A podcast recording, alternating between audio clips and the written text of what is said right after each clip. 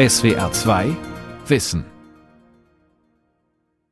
Wir haben Tablets und da können wir halt auch drauf lernen, Mathe und Deutsch und so. Ja, müssen wir nicht unnötig rumschleppen. Also, viel einfacher digital. Alles lernen wir am iPad. Die ganzen Bücher und so haben wir auch auf dem iPad. Die Alemannenschule in Wutöschingen, einer kleinen Gemeinde in Südbaden, gilt als eine der innovativsten Schulen in Deutschland. Auch weil es hier keine Klassenräume gibt, dafür aber jede Menge Tablets. Für das Lernen an sich brauche ich keine digitalen Medien. Denn wir Menschen sind auch nicht digital. Aber die Gesellschaft, die Welt, die uns umgibt, die ist digital. Und das ist für mich der Grund, das in der Schule auch zu implementieren. Wie heute der Medienpädagoge Valentin Helling von der Alemannenschule hat etwa 100 Jahre zuvor schon einmal ein Lehrer argumentiert, Adolf Reichwein. Der Widerstandskämpfer und Reformpädagoge entwickelte bereits in den 1930er Jahren wegweisende Konzepte für das, was wir heute Mediendidaktik nennen. Adolf Reichwein, Pionier der Medienpädagogik von Joachim Meissner. In den 1930er Jahren ging es natürlich nicht um digitale Technik wie Tablets oder Smartphones. Das modernste Medium damals war der Film. Der Filmprojektor stellte, wie Adolf Reichwein in einem Aufsatz von 1938 schrieb, auch den Lehrer vor ganz neue Herausforderungen. Es steht mit einem Male ein Gerät vor ihm, das mit der Neuigkeit seiner Sprache und Wirkung ein völlig neues Durchdenken der Unterrichtsprobleme fordert. Er wird sich mit ihm befreunden müssen. Es meldet sich einfach, ohne ihn zu fragen, zur Stelle. In der Verbindung von Film und Schule zeigt sich Adolf Reichwein als Visionär, der seiner Zeit weit voraus war. Er war zwar nicht der Erste, der für den Einsatz von Filmen im Unterricht plädierte, Ganz sicher aber war er ein besonders experimentierfreudiger Pädagoge, der für alles Neue offen war. So, ich habe mir hier so ein Filmgerät aus den 50er Jahren mitgebracht. Das ist jetzt nicht so ein äh, Gerät, wie Reichwein zur Verfügung hatte. Der hatte dann wahrscheinlich einen Motor. Ich habe jetzt hier einen Originalfilm von 1936 in einer mhm. typischen Blechdose. So. Norbert Kissel betätigt sich als Vorführer. Als ehemaliger Direktor einer nach Adolf Reichwein benannten Schule ist er ein ausgewiesener Reichweinkenner. Eine ganze Menge an Schaltern umzulegen. Vorsichtig holt er den fragilen Film aus der Dose, setzt ihn in den Spulenträger und fädelt ihn ein. Hier wird gezeigt, wie die Maisernte in Mexiko ist. Das heißt, die Tiefzieher Kinder, die so einen Film gesehen hätten, die hätten dann schauen können, aha, die haben da diese großen Wagen mit diesen riesigen Rädern und die schleppten das alles da auf Kieben dahin. So ist es in fernen Ländern und da holt Reichwein mit diesem Film ein wenig Mexiko ins Brandenburgische. Es handelt sich dabei um einen 16 mm Film, stumm und in Schwarz-Weiß. Norbert Kissel hat ihn über eine Plattform im Internet gefunden. Stummfilm war damals der Standard für die Unterrichtsfilme, die der Reformpädagoge Adolf Reichwein an einer kleinen Landschule in Brandenburg zeigte. Knapp 100 Jahre später setzt man auch an der Alemannenschule in Südbaden auf eine neue, zeitgemäße Lernkultur. Hier war früher mal ein Steinbruch. Mit den Steinen von dort wurde 1917 bis 1919 die Brücke von Egelsei über den Rhein erbaut. Sie ist bis heute erhalten geblieben. Zum Lernen gehört auch das Gelernte zu präsentieren.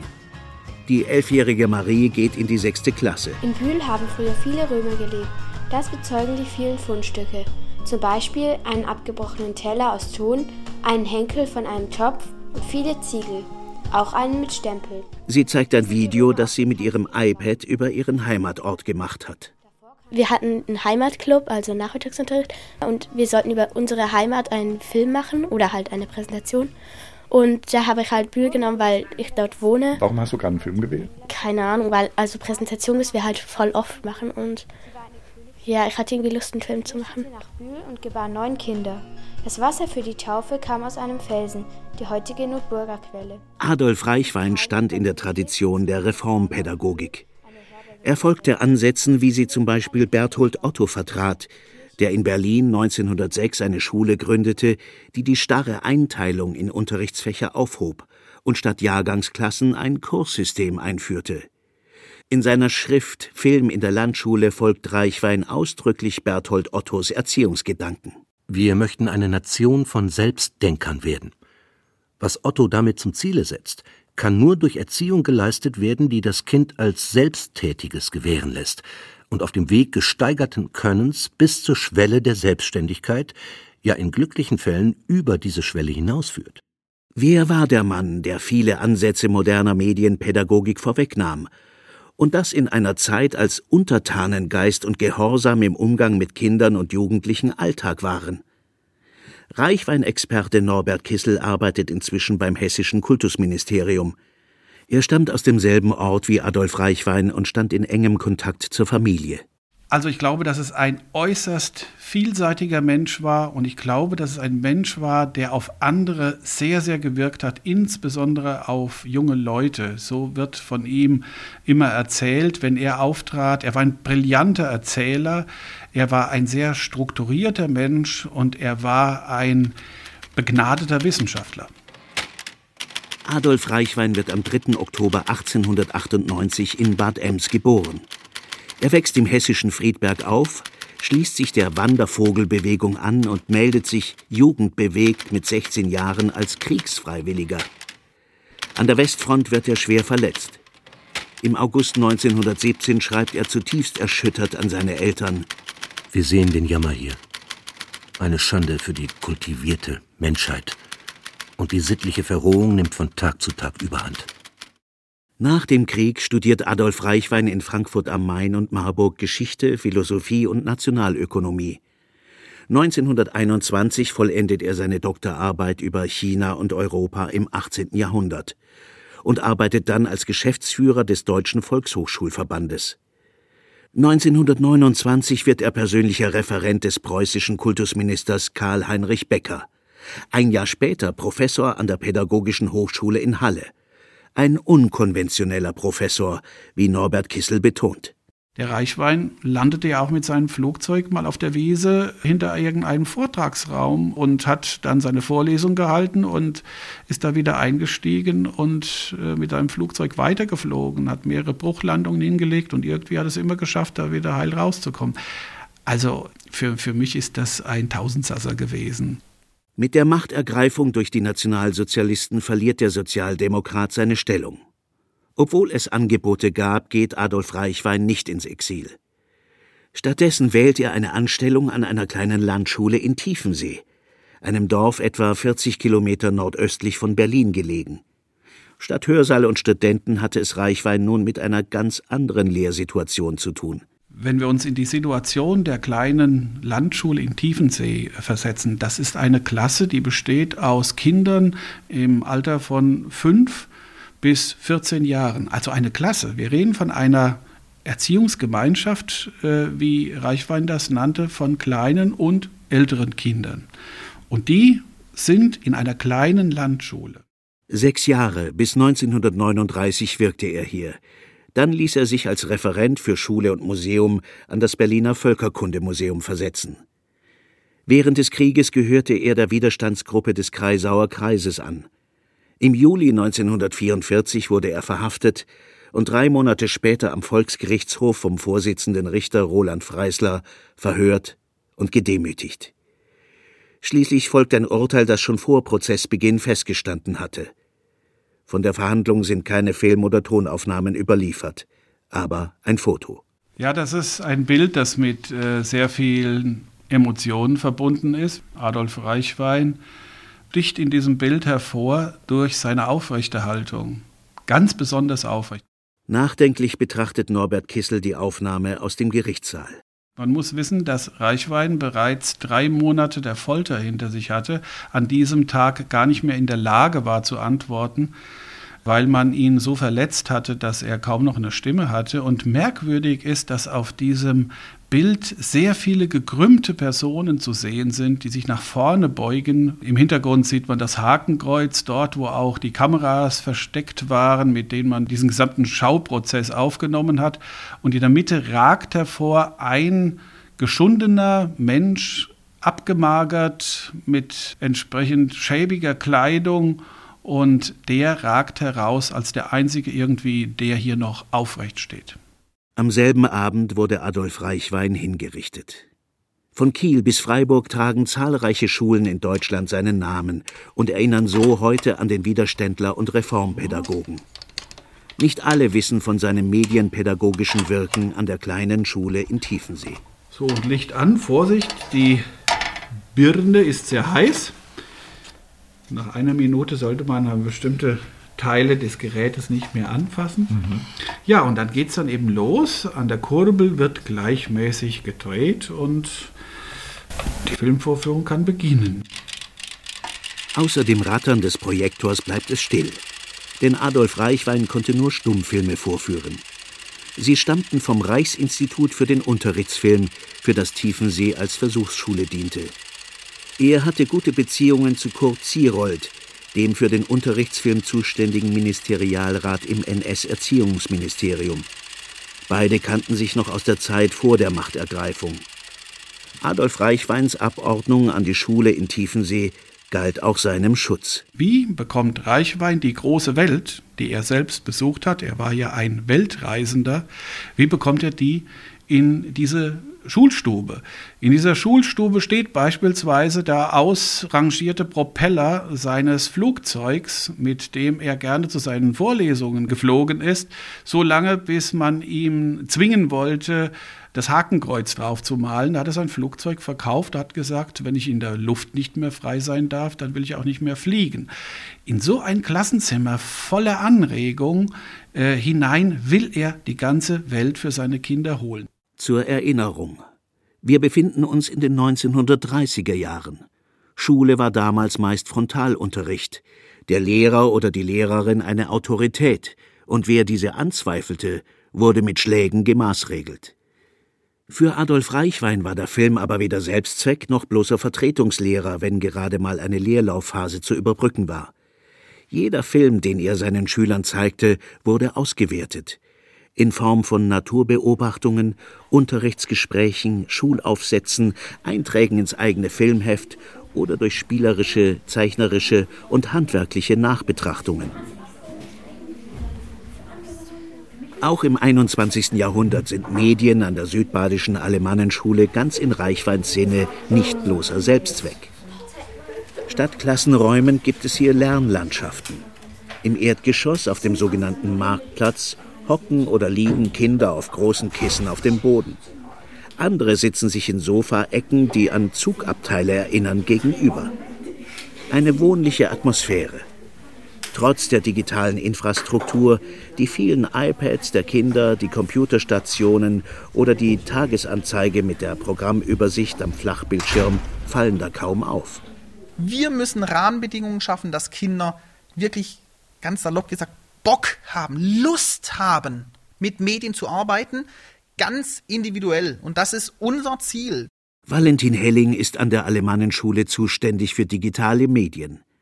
Er hat klare Vorstellungen davon, wie sie an Schulen sinnvoll genutzt werden können. Deswegen gibt es hier keine Technikkurse an unserer Schule, wo Kinder lernen, wie mache ich jetzt eine Tabellenkalkulation auf, sondern die Kinder sollen die Medien möglichst dann einsetzen, wenn sie für ihr Lernziel sinnvoll sind. Medien sinnvoll einsetzen, das wollte schon Adolf Reichwein. Im Unterricht zeigte er zum Beispiel den Film Wir basteln einen Bauernhof. Der Film sollte die Kinder zum Basteln anregen und lieferte dazu Tipps und Tricks. Da dient eine Schuhschachtel als Grundform für ein Hofgebäude, und farbiges Papier lässt sich zu lebensechten Blumenblüten drapieren. Der Film sollte aber auch zum Nachdenken anregen. Kann ich eigene Ideen beisteuern oder Verbesserungen vorschlagen? So entwirft er ein mediendidaktisches Modell, wie der Literaturwissenschaftler Joachim Bodak in einem Aufsatz schreibt, das den kritischen Blick der Schülerinnen und Schüler herausfordert. Während sich die jüngeren Schüler vornehmlich im Zeichnen, Messen, Berechnen und Basteln beschäftigen, vertiefen sich die Älteren, angeregt durch den Film, in die Geschichte des Bauernstandes, verfolgen die Entwicklung der Geräte von der Steinhacke bis zu den modernen landwirtschaftlichen Maschinen und erleben so die Veränderungen in der Lebensweise über Jahrhunderte hinweg. Beim bloßen Vorführen eines Filmes bleibt es nicht. Reichwein bringt Zeichnungen und Fotografien mit, lässt die Schülerinnen und Schüler Bauernhäuser verschiedener Landschaften vergleichen. Er geht mit ihnen ins Heimatmuseum oder lässt sie Romane und Gedichte lesen, um tiefere Einsichten ins alltägliche Bauernleben oder über die Geschichte der Bauernkriege zu vermitteln. Diese Überlegungen hat Adolf Reichwein 1938 in seinem Buch Film in der Landschule dargelegt. Für Joachim Bodak ist es das erste mediendidaktische Werk, das Gedanken der modernen Reformpädagogik verarbeitet. So entwickelte sich aus dem ursprünglichen Anlass, wir basteln einen Bauernhof, ein zeitlich, räumlich und thematisch weit gefächertes Projekt, in das kulturhistorische, volkskundliche, geschichtliche und soziale Fakten und Zusammenhänge einfließen, die weit über das im Film dargestellte Geschehen hinausgehen. Durch die Verbindung von Film, Foto, Literatur, Zeitungen, Zeitschriften und anderen Medien wird eine Bilderwelt eröffnet, die den Schülerinnen und Schülern die Möglichkeit bietet, selbstständig zu forschen und zu gestalten und Erforschtes und Gestaltetes wiederum mit Hilfe der bildlichen Anschauung zu überprüfen. Wie lassen sich neue Medien pädagogisch sinnvoll im Unterricht einsetzen? Die Frage stellt sich heute mehr denn je. An der Alemannenschule gehört das digitale Lernen inzwischen zu ihrer DNA. Das ist keine Selbstverständlichkeit an deutschen Schulen. Zwar soll der Digitalpakt Schulen für den digitalen Wandel fit machen. Fünf Milliarden Euro stehen dafür zur Verfügung. Doch Geld allein macht noch keinen sinnvollen Medieneinsatz im Unterricht. Auch Adolf Reichwein hat sich gefragt, welchen Mehrwert eine völlig neue Technik im Unterricht bringt. Er entwickelt in seinen pädagogischen Schriften umfangreiche Konzepte zu einer, wie er es nennt, Schule des Sehens.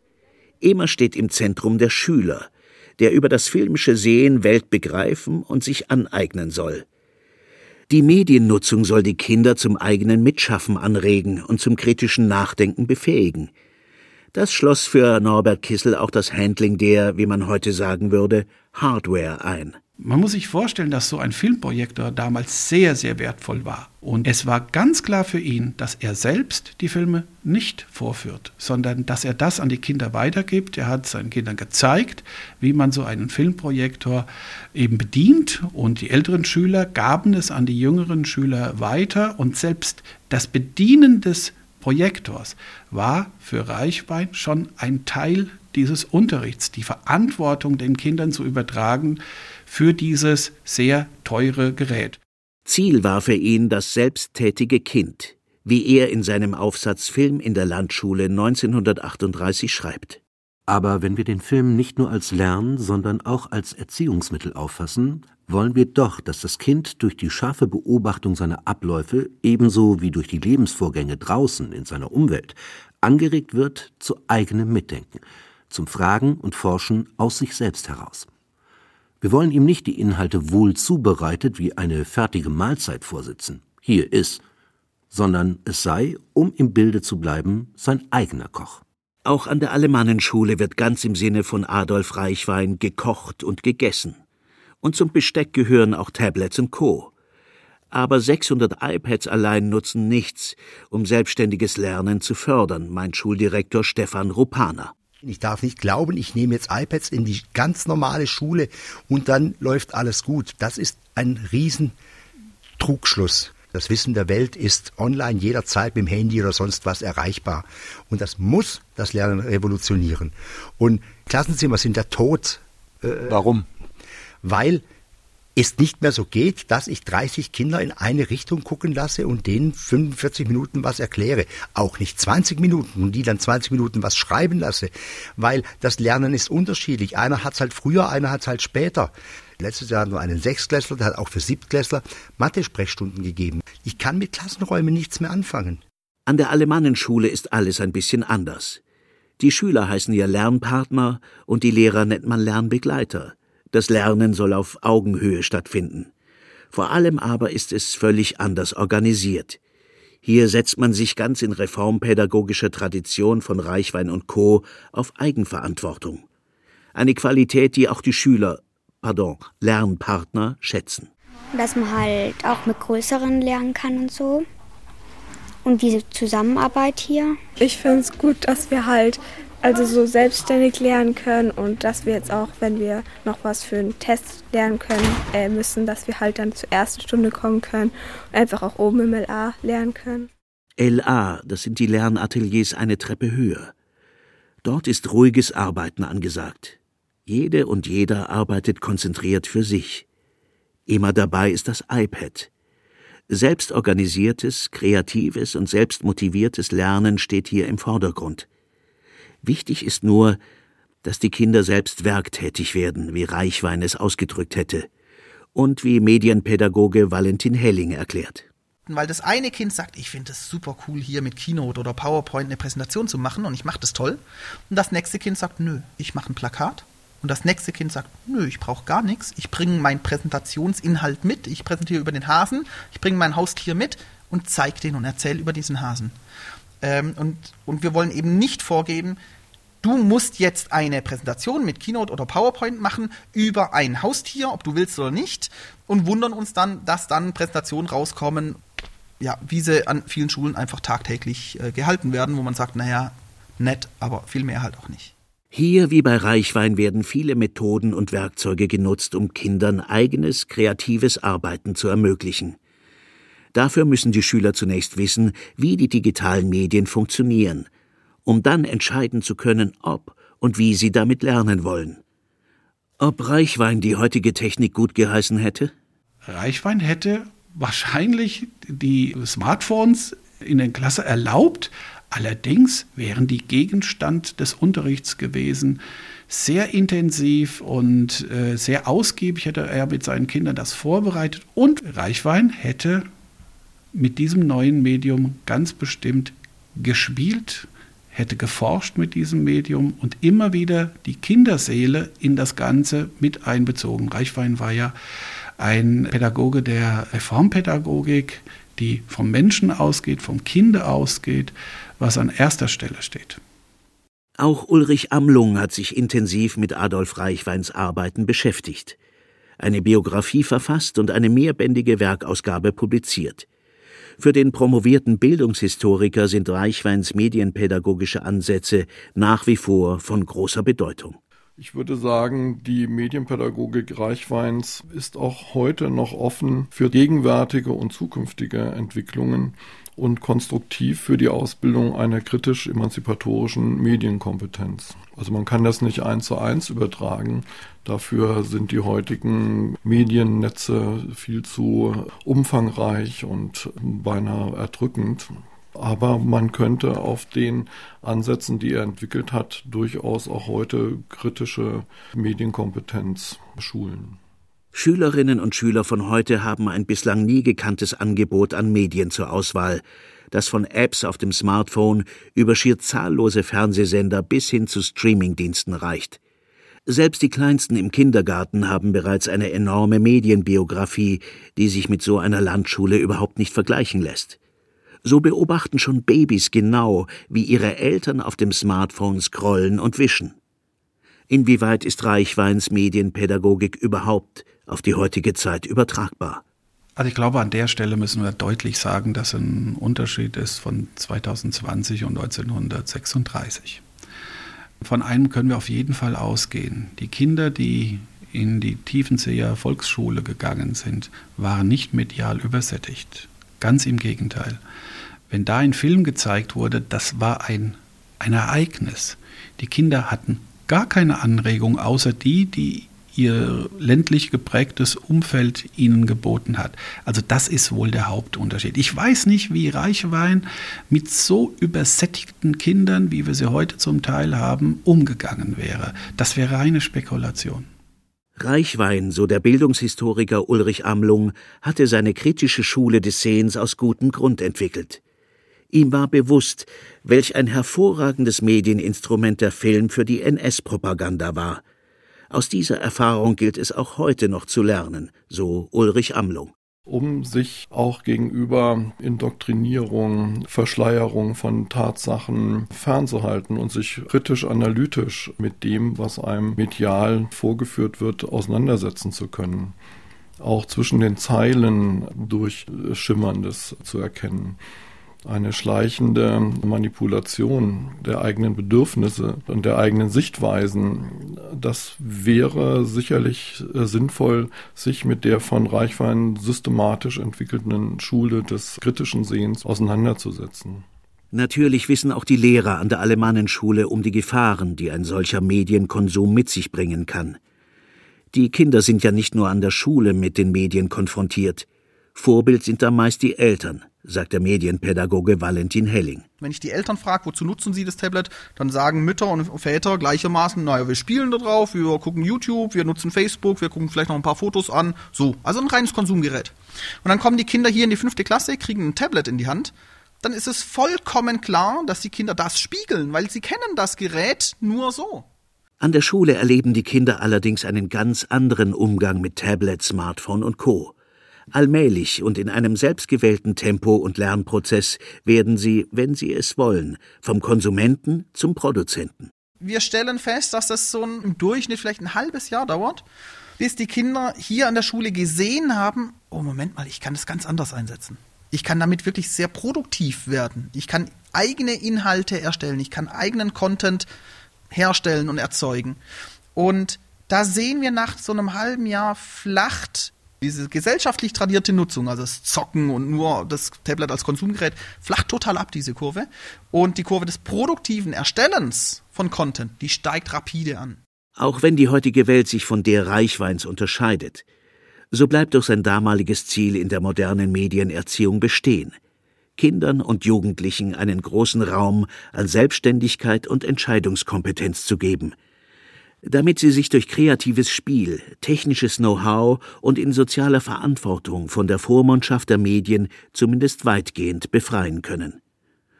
Nur so können sich selbstbewusste Persönlichkeiten entwickeln, die die manipulative Kraft der Medien, etwa durch Propagandalügen, erkennen und für eine pluralistische Gesellschaft einstehen. Auch hierin, so Norbert Kissel, kann Adolf Reichwein, der vergessene Vordenker der Medienpädagogik, uns heute als Vorbild dienen. Ich glaube, dass Reichwein von seiner Haltung her, insbesondere jetzt in dieser Zeit, wo wir es wieder zu tun haben mit Antisemitismus, mit faschistischem Gedankengut, uns sehr viel zu sagen hat, weil es ein sehr mutiger Mann war, der in einer Zeit, wo es gefährlich war, die Wahrheit zu sagen, die Wahrheit gesagt hat. Die Welt verstehen. Jeden Tag. SWR 2 Wissen. Manuskripte und weiterführende Informationen zu unserem Podcast und den einzelnen Folgen gibt es unter swr2wissen.de.